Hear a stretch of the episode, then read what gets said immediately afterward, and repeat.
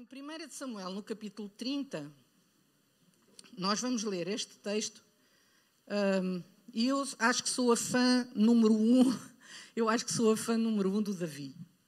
Uh, tudo o que se passou na vida de Davi, há, sempre partes dos episódios em que eu me identifico muito. Uh, e esta palavra, eu, eu vim com a minha Bíblia de papel, com todas as minhas anotações, as minhas coisas. Eu gosto, não, não gosto de telemóveis a não ser para falar com pessoas, porque o, o telemóvel distrai-me. Eu posso até estar a ler a palavra de Deus e estar a ler, mas depois, pim, uma notificação. E nós vamos ver e distraímos. Depois estamos a ler mais um bocadinho e pim, mais uma notificação. Nós já queremos responder. E então distrai-me. A, a, isto, como não apita, eu dou muito bem com uma Bíblia de papel ok? E, e, e, gosto, e é por aqui que eu vou pegar e vou ler. Um, 1 Samuel capítulo 30. Eu vou ler, está bem? Sucedeu, pois, que chegando Davi e os seus homens ao terceiro dia a Ciclag, já os amalequitas com ímpeto tinham dado sobre o sul e sobre Ciclag e tinham ferido a Ciclag e a tinham posto a fogo. Levaram cativas as mulheres que estavam nela, porém a ninguém mataram, nem pequenos, nem grandes então somente os levaram consigo e foram pelo seu caminho. E Davi e os seus homens vieram à cidade, e eis que estava queimada a fogo, e suas mulheres, seus filhos e suas filhas eram levados cativos. Então Davi e o povo que se achava com ele alçaram a sua voz e choraram, até que neles não houve mais força para chorar. Também duas mulheres de Davi foram levadas cativas. Aqui Noé, a Jezreelita, e Abigail, a mulher de Nabal, o Carmelita. E muito se angustiou Davi, porque o povo falava de apedrejá-lo, porque o ânimo de todo o povo estava em amargura, cada um por causa dos seus filhos e das suas filhas. Todavia, Davi se esforçou no Senhor seu Deus. E disse Davi a Abiatar, o sacerdote filho de Aquimeleque, traz-me, peço aqui o éfode. E Abiatar trouxe o éfode a Davi. Então consultou Davi ao Senhor, dizendo, perseguirei eu esta tropa? Alcançá-la-ei? E o Senhor lhe disse, persegue-a, porque de certo alcançarás e tu te libertarás. Partiu, pois, Davi, ele e os seiscentos homens com ele se achavam, e chegaram ao ribeiro de Bezor, onde os que ficaram atrás pararam. Seguiu-os Davi, ele e os quatrocentos homens, pois que duzentos homens ficaram atrás, por não poderem, de cansados, que estavam a passar o ribeiro de Bezor. Acharam no campo um homem egípcio e o trouxeram a Davi. Deram-lhe pão e comeu, e deram-lhe a beber água. Deram-lhe também um pedaço, estão a ver, tem que se dar de comer às pessoas. Deram-lhe também um pedaço de massa de figos secos e dois cachos de passas, e comeu, e voltou-lhe o seu espírito, porque havia três dias e três noites que não tinha comido pão nem bebido água. Então Davi lhe disse: De quem és tu? De onde és? E disse o moço egípcio: Sou servo de um homem amalquita e o meu senhor me deixou porque adoeci há três dias. Nós demos com ímpeto para a banda do sul dos Cretitas e para a banda de Judá e para a banda do sul de Caleb e pusemos fogo a Ciclag. E disse-lhe Davi: Poderias descendo guiar-me essa tropa? E disse-lhe: Por Deus me jura que não me matarás, nem me entregarás na mão do meu senhor, e descendo te guiarei essa tropa. E descendo guiou, e eis que estavam espalhados sobre a face de toda a terra, comendo e bebendo e dançando, por todo aquele grande despojo que tomaram da terra dos filhos de teus e da terra de Judá. E feriu-os Davi desde o crepúsculo até à tarde do dia seguinte, e nenhum deles escapou, senão só quatrocentos mancebos que, montados sobre cabelos, camelos, fugiram. Assim livrou Davi tudo quanto tomaram os amalquitas, também as suas duas mulheres livrou Davi. E ninguém lhes faltou, desde o menor até o maior, até os filhos e filhas, e também desde o despojo até tudo quanto lhes tinha tomado, tudo Davi tornou a trazer. Também tomou Davi todas as ovelhas e vacas, e levava-nas diante do outro gado, e diziam: Este é o despojo de Davi. E chegando Davi aos duzentos homens que, de cansados que estavam, não puderam seguir a Davi, que deixaram ficar no ribeiro de Bezor, esses saíram ao encontro de Davi e do povo que com ele vinha, e chegando-se Davi ao povo, os saudou em paz. E depois nós continuaremos, se calhar para alguns já leram mais a Bíblia hoje do que durante uma semana inteira. não, isto é lá na Lusa. Ok. Eu não sei se vocês se lembram da história de Davi, mas Davi andava a fugir de Saul. Pronto, Saul tinha-lhe dado uma coisinha mãe, andava atrás de Davi. Vocês conhecem a história toda. Eu não vos vou dizer mais nada, vocês leiam para trás e vocês vão saber. E apesar de Davi ter morto Golias, o filisteu, quando Saul andava atrás de Davi, Davi foi buscar ajuda aos filisteus. Ele foi ter com os filisteus, andou uh, deu-se muito bem com, com, o rei dos filisteus, com Aquis, e até inclusivamente foi lutar com as suas tropas. Davi andou a conquistar território para os filisteus que anteriormente era seus inimigos. Aquis era um rei que gostava muito de Davi. Agora, os generais de Aquis não gostavam nada dele. Hum, estavam sempre pé atrás. Bem, este aqui era lá do outro lado, agora passou para nós, se calhar é um agente infiltrado, vai fazer alguma coisa de, de mal contra nós, nós não queremos que ele vá connosco. E quando eles foram pelejar com o povo do Senhor, os generais não quiseram que Davi fosse com eles. Então o que é que aconteceu? O rei disse a Davi: Olha, não vais para esta peleja connosco, vai para casa, volta para casa. E Davi, muito contrafeito, ele foi. Pronto, foi isso tudo que nós lemos aqui com outro palavreado. E Davi voltou para casa mais os seus valentes. Os seus valentes que seriam os mesmos que tinham estado com ele na caverna de Adulão. Uh, vão lá para trás e leiam. Eu não vos vou contar mais nada. Pronto. E ele tinha lá estado com esses valentes que eram homens fiéis e que andavam com ele sempre. E ele voltou para casa. E quando ele chegou a casa, a Ciclag, ele deu com um triste cenário. Diz que eles, quando ele lá chegou, ele viu tudo destruído. E mais, a sua família, as esposas, os filhos e os familiares dos outros não estavam lá também tinham sido levados. Eles ficaram tão, tão angustiados. E essas, essas situações, quer dizer, aqueles homens valentes que naquele tempo andavam a matar lá meio mundo para conquistar para o seu senhor, quando chegaram àquele triste cenário, o que é que lhes aconteceu? Leiam lá, se faz favor, eu estou habituada a que falem comigo, não me deixem falar sozinha. O que é que aconteceu, faz favor, quando Davi chegou e viu aquele cenário todo. O que é que Davi fez? Versículo 4, vá lá, eu ajudo. Versículo 4 diz assim: Davi e o povo que se achava com ele alçaram a sua voz e choraram, até que neles não houve mais força para chorar. Quem é que aqui já chorou até não ter mais lágrimas para chorar? Então, eu vou falar sobre Davi, mas também vou falar um bocadinho de mim, posso? Não é para terem pena de mim, está bem? Uh, porque são situações que, graças a Deus, a gente consegue ultrapassar. Mas são situações muito uh, desagradáveis. Há cerca de uns 30 anos, para aí, para aí, já foi há muito tempo. Foi no tempo dos dinossauros, muitos de vocês nem eram nascidos ainda nessa altura, portanto, mas há cerca de 30 anos aconteceu um, surgiu um acontecimento na minha vida muito uh, desagradável que levou com que eu e o Luís ficássemos uh, sem trabalho. Uh, foi quando nós descobrimos que a nossa Catarina tinha problemas e nos foi dito assim de chofre, a vossa filha nunca vai ser autónoma. e eu estava grávida do nosso Luís e disseram isso é uma gravidez de risco porque os vossos sangues são incompatíveis e tinha falhado lá qualquer procedimento médico que eles tinham feito antes. Uh, Caiu-nos assim estas situações todas em cima. Uh, quando isso tudo aconteceu, nós não sabíamos uh, muito bem o que é que se estava a passar. E a única coisa que nós fizemos durante dias e dias foi chorar. Eu e o Luís, nós não tínhamos palavras para orar, para conversar, para falar, para dizer nada, porque de repente a nossa menina tão desejada, que nós esperámos durante tanto tempo, que diziam que não podia nascer e que era a luz dos nossos olhos, era ainda é, a luz dos nossos olhos, tinha quatro anos e meio e disseram: Não, há qualquer coisa de errado com esta menina, esta menina nunca vai ser autónoma.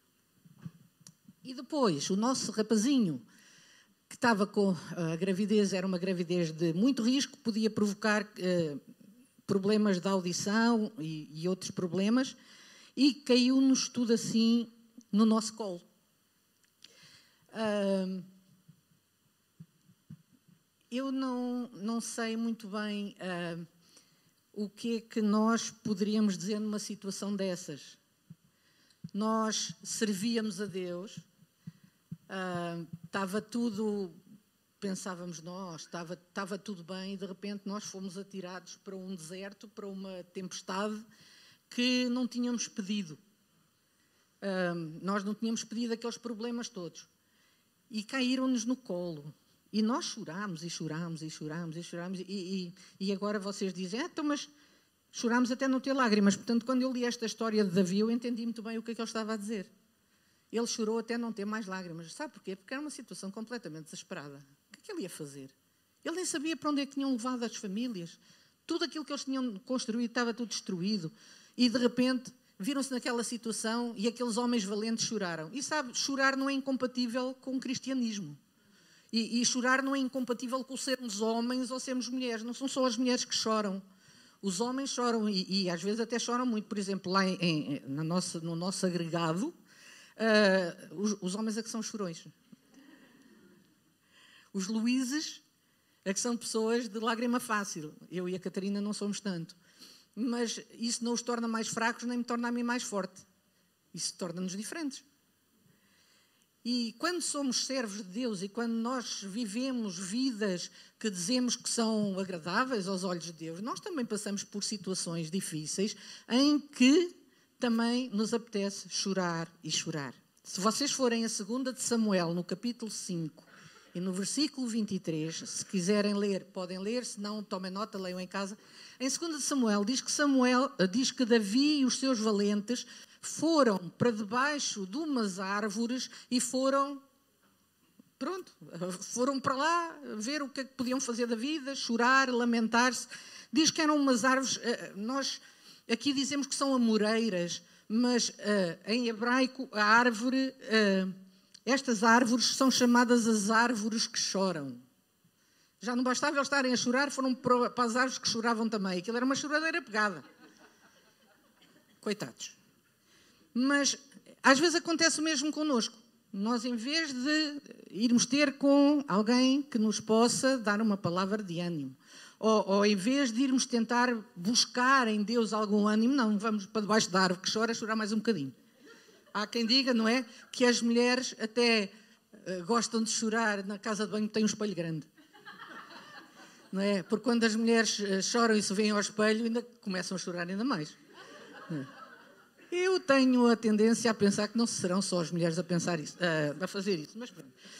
mas foram para lá. Mas o que é que Deus lhes disse? Deus não os deixou ficar lá debaixo daquelas árvores. Deus disse-lhes o seguinte: Olha, vocês estão aí debaixo das árvores, mas tomem atenção no barulho que vai surgir nas copas das árvores. Quando vocês ouvirem o barulho que vem lá das copas das árvores, vocês então ponham-se a fazer alguma coisa. São valentes, vão atrás deles, vão, metam-se nessa guerra. E, e, foi isso que aconteceu. Nós muitas vezes não queremos, a não ser estar ali a chorar, a chorar, mas quando Deus nos diz que nós devemos ouvir um barulho por cima da copa das árvores, é aí que a nossa atenção tem que estar, não é cá de baixo, é lá em cima. A nossa atenção tem que estar lá em cima, por cima da copa das árvores, que eu vou ouvir o meu livramento. É quando nós olhamos para cima, olha, uh, se há sítio onde nós nos lembramos muito deste versículo, do olhamos para os montes de onde virá o socorro, é lá na Lousa. Porque onde quer que a gente viva, não é? Nós olhamos para a volta, só temos montes. Oh Senhor, de onde é que vem o socorro? olhamos para os montes, é de lá que vem o socorro. E vem, e vem. Mas aconteceu isto com os soldados de Davi e com Davi também. Mas ele não fez só isso. Ele disse não à amargura. Sabe o que, é que aconteceu também no versículo 5 e 6? Diz que. Uh, o versículo 5 foi quando as mulheres também foram. Uh, e o versículo 6 diz que Davi muito se angustiou porque o povo falava da pedrejá-lo. Olha outra coisa aqui interessante. A gente passa do estial a besta assim em segundos. Não se diz besta aqui? Diz. A gente passa do bestial a besta assim. Foi o que aconteceu com Davi. Davi, que era o chefe, o líder, nós não, não punhamos nada em questão, ele era o maior, de repente as coisas deram para o torto, tu é que és o culpado. Tão fácil, não é? A gente passar a culpa para os outros é porque assim sai-nos dos ombros. Mas uh, quando as coisas correm mal, o líder tem sempre culpa. Sempre culpa. E às vezes não tem.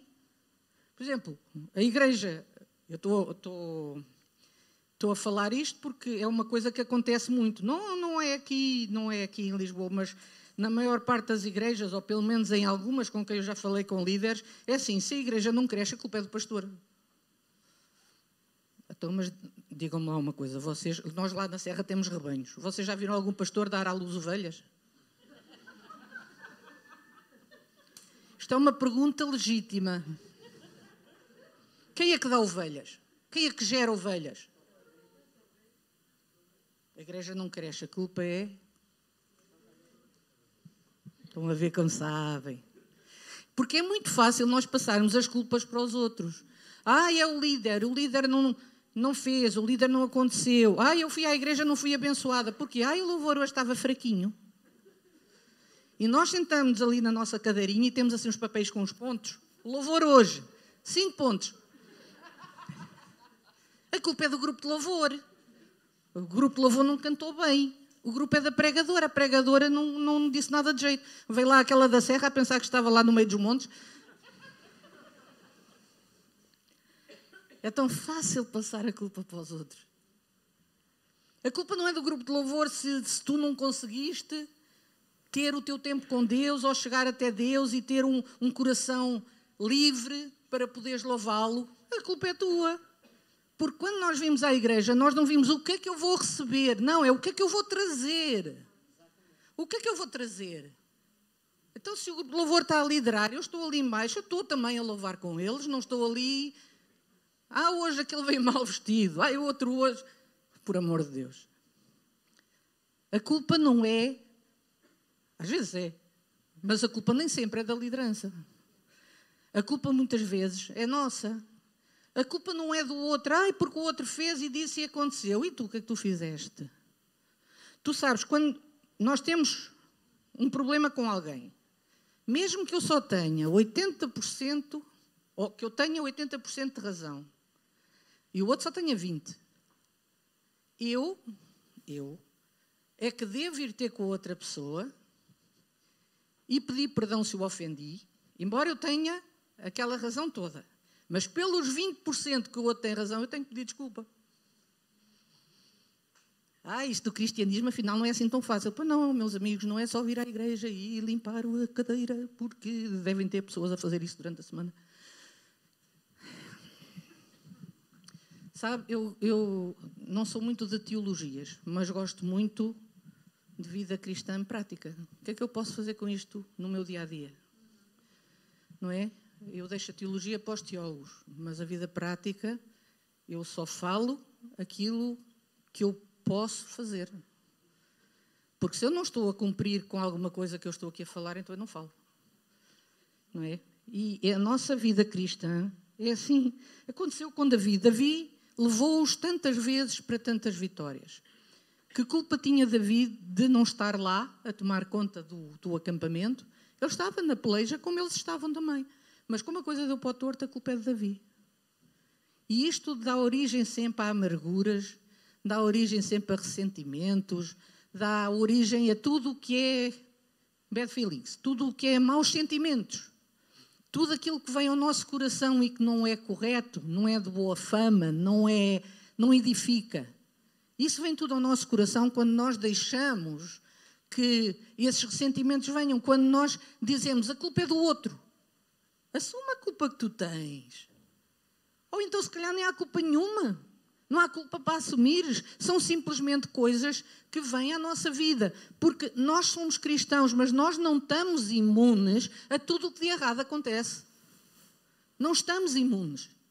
Venham-me dizer que, por exemplo, no World Trade Center, morreu aqueles milhares todos de pessoas. Não havia lá cristãos?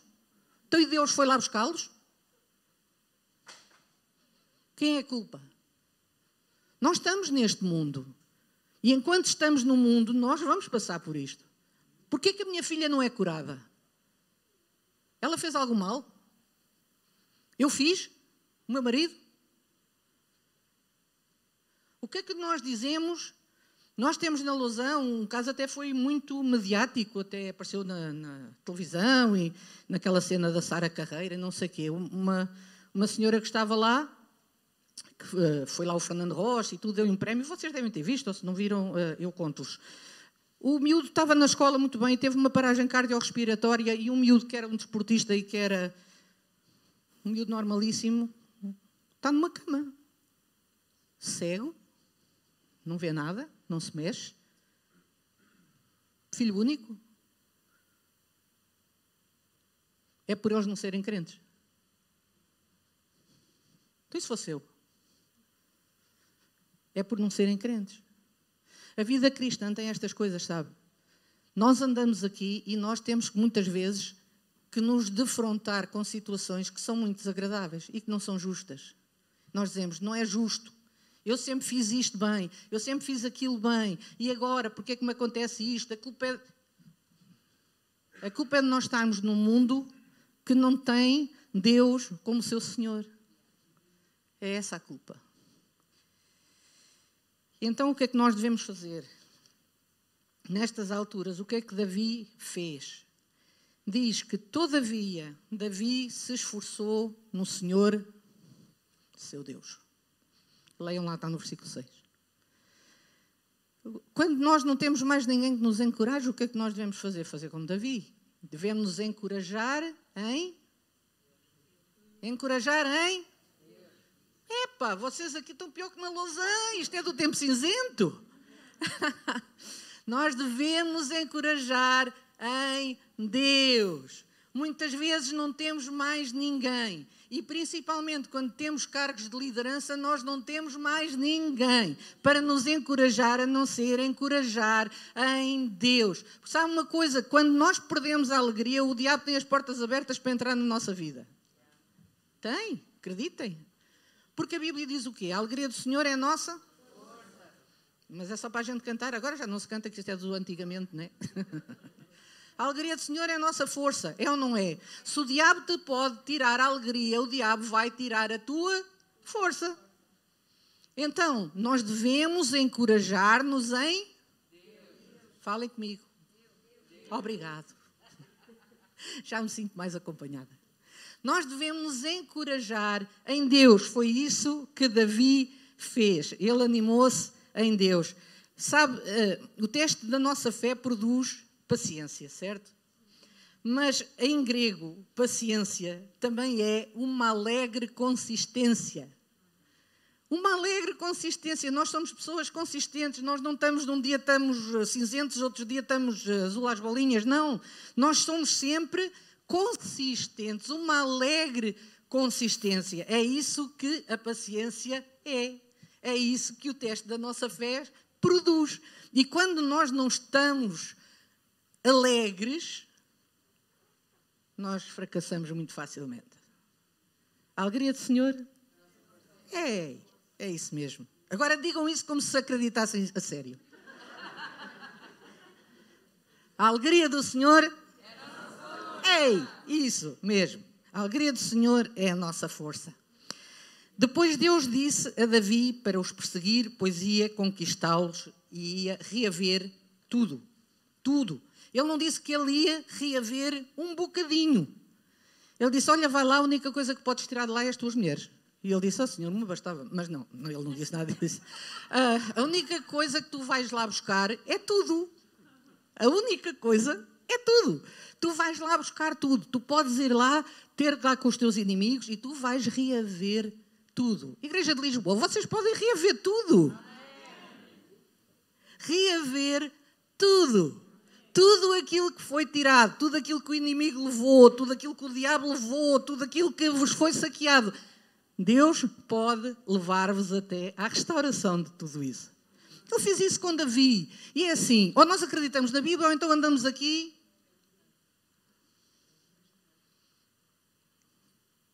Eu não sou uma boa atriz, portanto, não é isso que eu ando a fazer. Ou bem que nós queremos naquilo que a Bíblia diz, ou bem que não queremos. E se a Bíblia diz que Deus nos leva a restaurar tudo aquilo que é nosso, Deus vai levar-nos a restaurar tudo aquilo que é nosso. Ele disse a Davi: É isso que eu vou fazer. Então, mas o que é que tu tens que fazer? O que tu tens que fazer é buscar-me. E então, Davi, o que é que ele fez? Vejam lá, faz favor, vocês têm lá o capítulo 30, tem lá tudo direitinho a dizer. Deus disse a Davi: o que é que ele tinha que fazer. Mas como é que Davi ouviu Deus? Ele teve que tirar a sua armadura, teve que vestir a túnica de linho de sacerdote e buscar a Deus, buscar a direção de Deus. E nós muitas vezes temos a tendência a manter a armadura, que é muito desconfortável para dormir. Mas queremos ter a armadura, porque nós queremos lutar com tudo e com todos e fazer tudo na nossa carne e na nossa força, quando aquilo que a gente tem que fazer é vestir uma túnica de linho e buscar a Deus. Foi isso que Davi fez. Meus queridos, isto aqui é para seguir. Isto é o nosso livro de instruções. Sabe o que acontece às vezes? É que nós, é, é como quando compramos um eletrodoméstico. Nós compramos um eletrodoméstico qualquer e queremos pôr aquilo a funcionar e aquilo não funciona nada de jeito, nada de jeito. E depois chega-se lá o marido e diz assim: Já experimentaste ler o livro de instruções? Com a Bíblia é a mesma coisa. Ai, mas o que é que eu vou fazer? A minha vida está toda do avesso. Já experimentaste buscar a Deus? Epá, não, fiz tudo menos isso. Então, tens aí a resposta.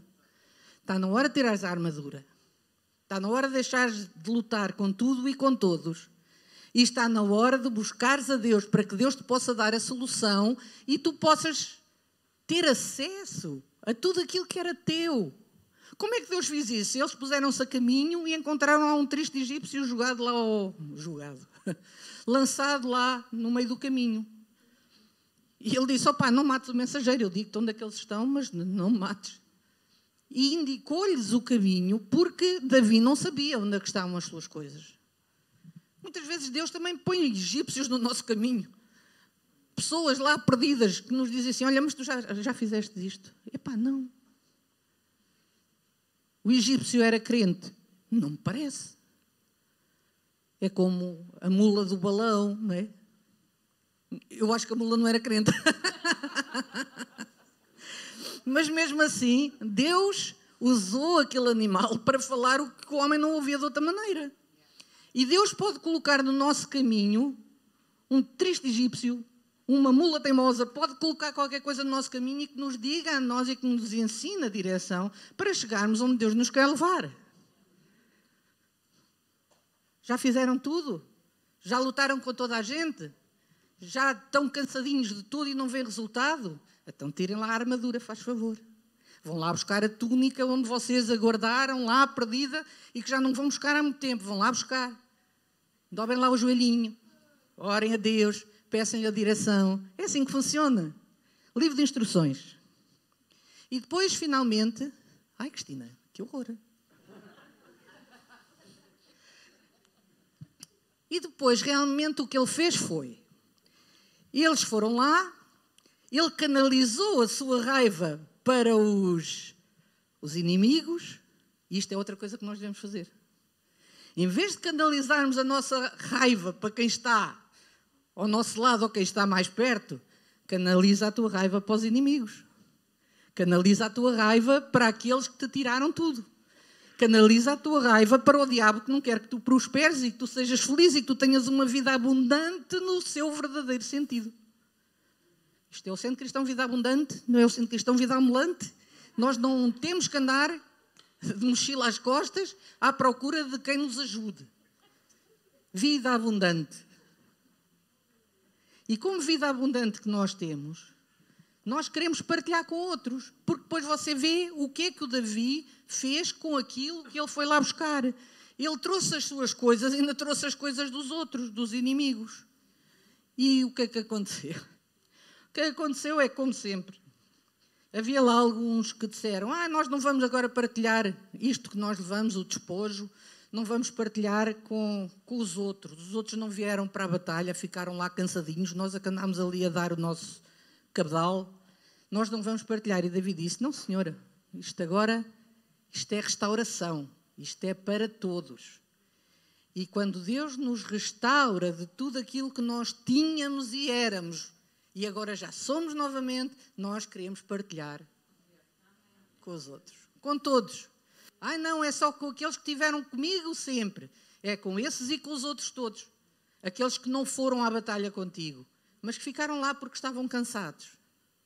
Vocês conhecem alguns cansados? Pois é. Eu às vezes digo à minha filha, ela nasceu em Setúbal. Oh, Catarina, tu parece que és alentejana. E ela disse, eu nasci em Setúbal. que ela gosta de fazer as coisas no seu tempo. Não estou a dizer que os alentejanos são preguiçosos, mas é aquela, aquela coisa que a gente diz. É aquela coisa que nós dizemos. É como, como o outro que estava a dizer, um alentejano, então, tu já experimentaste, ele estava lá a debulhar um, uns feijões sentados, e ele disse, então estás a debulhar isso sentado? E ele disse, eu já experimentei deitado, mas não dá. E é assim, se puderem fazer menos esforço, fazem. Mas uh, são pessoas de trabalho, é verdade. Mas isto para dizer, há muita gente que ficou pelo caminho. Ficaram cansados. Ah, não quer saber nada disto. Já não, isto já não me diz nada. Eu já não sou daqui, eu quero é paz e sossego, quero viver a minha vida, quero ir para onde me apetece. Esses são os cansados. Mas quando nós somos restaurados àquilo que Cristo tinha para a nossa vida e que nós queremos ser de novo. Querem ou não querem Lisboa? Não está cá ninguém chamado Lisboa. Ah, ok. Quando nós queremos voltar novamente àquilo que nós tínhamos, àquilo que nós éramos, até nas nossas vidas pessoais. Eu já tive uma vida tão boa, tão agradável, e agora não tenho, agora parece que está tudo errado e não sei o quê. Nós temos que ir à luta e temos que ir buscar aquilo que é nosso por direito. E quando tivermos aquilo que é nosso por direito, nós podemos fazer uma festa e podemos repartir com aqueles que nem sequer estavam connosco porque ficaram cansados ou com os outros que nem sequer conhecem a Deus. É para isso que nós cá estamos. Eu não vos vou dizer mais nada porque acho que vocês já têm muita coisa para comer. Mas eu espero que esta tenha sido uma palavra de ânimo. Não está nada perdido. A nossa vida às vezes parece que está em cinzas. Uh, eu posso vos dizer, há cerca de dois anos atrás, dois anos e tal, uh, aconteceram uns, umas situações da minha vida que eu, eu, eu morri. E quando eu digo morri, é, é que morri mesmo. O coração batia, mas eu estava mortinha de todo. Uh, eu estava com medo que me levassem para a morgue, porque. Não, estou a brincar. Mas eu. Pronto, foram, foram coisas muito, muito más, muito mais, deitaram muito abaixo. Muito abaixo. Fiquei sem vontade de ver ninguém, de falar com ninguém, de estar com ninguém. De... E só fazia as coisas porque tinha que fazer. Sabe aquelas, aquelas situações que nós. É para fazermos o comer porque temos os filhos para dar de comer e, e, e tomamos banho porque não queremos andar a cheirar mal e coisas assim do género. Mas fazemos porque tem que ser. E eu fiquei assim. E, e foi uma luta grande. Foi uma luta grande, mas também foi uma luta em que eu tive que tirar a armadura e vestir a minha túnica. Porque eu fartei-me de fazer tudo por mim. E eu vesti a túnica para poder buscar a Deus e para poder saber com Deus o que é que Ele queria da minha vida e poder ouvi-lo e saber estratégias para poder avançar e ir para a frente e tomar de volta aquilo que era meu por direito. Isso aconteceu, graças a Deus, por isso eu estou aqui, não estou, não estou a fazer nenhuma fanchada, é mesmo, eu sou, sou mesmo assim. Um, mas às vezes há momentos assim, nós não vemos nada. Está, está tudo muito. Nem é preto, é cinzento, é. não sei, é estranho. Nós ficamos sem vontade até quase de respirar. E, e, só porque não queremos ser egoístas e queremos pensar nos outros é que nós não dizemos ao Senhor, leva-me daqui porque eu acho que já acabei, a, a, minha performance neste, neste filme já acabou. Portanto, eu agora quero me ir embora. E às vezes há fases assim. Todos nós passamos por elas. Ou fui só eu? Já alguém passou uma fase assim esquisita? Ah, tanta gente. Não. Ah, os outros são os mentirosos. Está bem.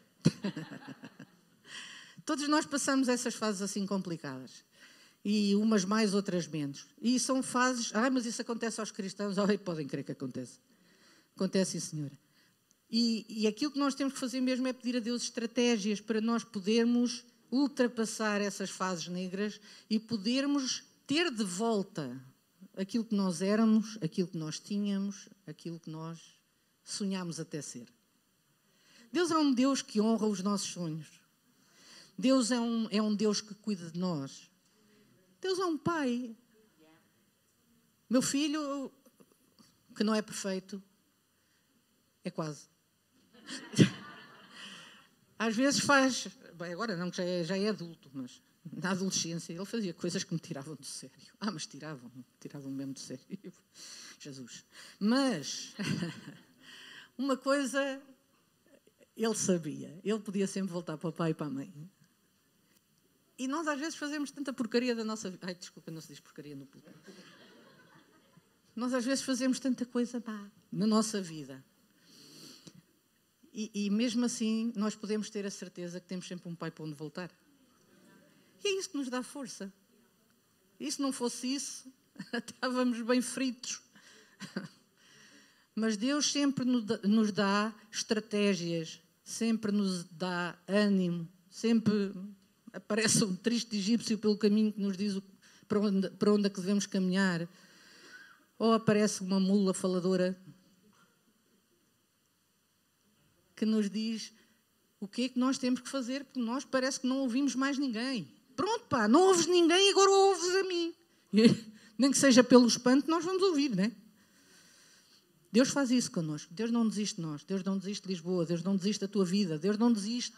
Deus não desiste. Nós a que desistimos. Deus não desiste. E então a minha palavra nesta manhã é para vocês não desistirem. Saiam lá debaixo da, da, da árvore que chora, já chega de choradeira. Ouçam, mas é aquilo que está a vir de lá de cima da copa das árvores, que é para se poderem pôr a mexer e irem buscar aquilo que é vosso por direito. Deus vos abençoe.